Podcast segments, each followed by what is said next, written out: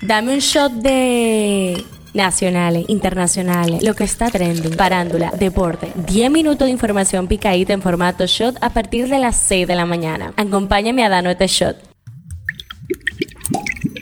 Buen día, hoy es martes 21 de marzo, soy Gabriela de la Hoy, este es el Shot Diario. Arrancamos de una con el tema que está caliente aquí. La mañana de ayer se realizaron protestas frente al Palacio de Justicia de Ciudad Nueva. Simpatizantes del Partido de la Liberación Dominicana se aglomeraron por el apresamiento de los exfuncionarios de la gestión de gobierno de Danilo Medina. Exclamaban, somos peledeístas y no tenemos miedo. PLD unido jamás será vencido y EPA fuera que van. Durante las manifestaciones, los PLDistas rompieron cristales del Palacio de Justicia y policías lanzaron bombas lacrimógenas para dispersar al grupo. Según el Ministerio Público, la investigación contra el grupo de exfuncionarios del gobierno de Danilo Medina están relacionadas con expropiaciones de terrenos en áreas protegidas, con el fin de sustraer de los fondos públicos más de 19.653 millones por concepto de acuerdos transaccionales. Minutos antes, la cúpula del Partido Morado pidió al Ministerio Público que investigue al presidente Luis Abinader, ya que alegan que el financiamiento de su campaña proviene del narcotráfico. El tema que está caliente allá, un artefacto artefacto explosivo colocado en una memoria USB estalló el lunes en el departamento de noticias del canal ecuatoriano de televisión Ecoavisa, cuando el periodista y presentador Lenín Artieda, al que iba dirigido, estaba analizando el dispositivo en su computadora portátil. El comunicador no resultó herido. En su noticiero del mediodía, Ecoavisa aseguró que, por fortuna, la explosión no le ha causado daños personales y rechazó de forma enérgica que esta evidente campaña de intimidación en contra de la prensa ecuatoriana, al tiempo de señalar que estas amenazas además van en contra de la estabilidad democrática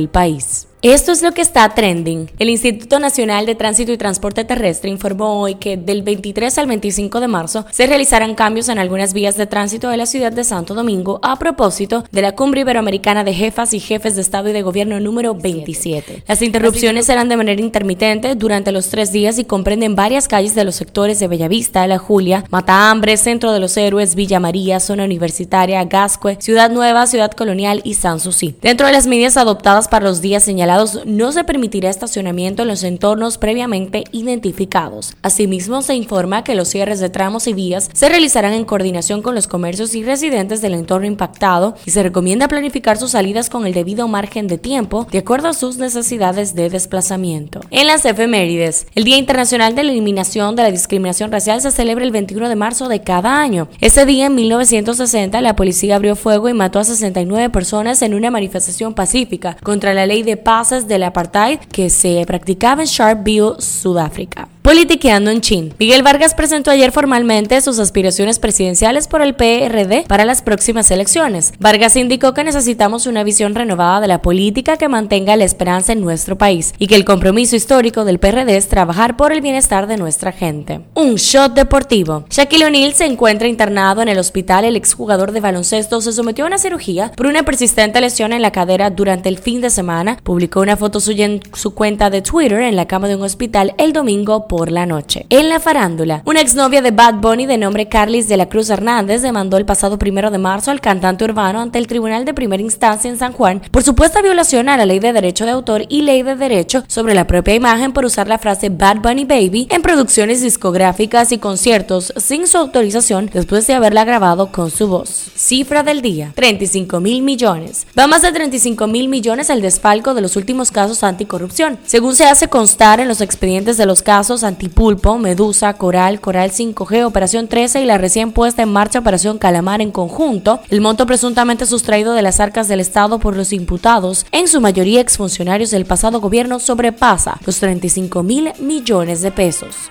Este shot llega a ustedes gracias a Tarina Mazorca. Esto ha sido todo por el día de hoy. Recuerden seguirnos en nuestras redes arroba Media para más actualizaciones durante el día. Nos vemos cuando nos escuchemos.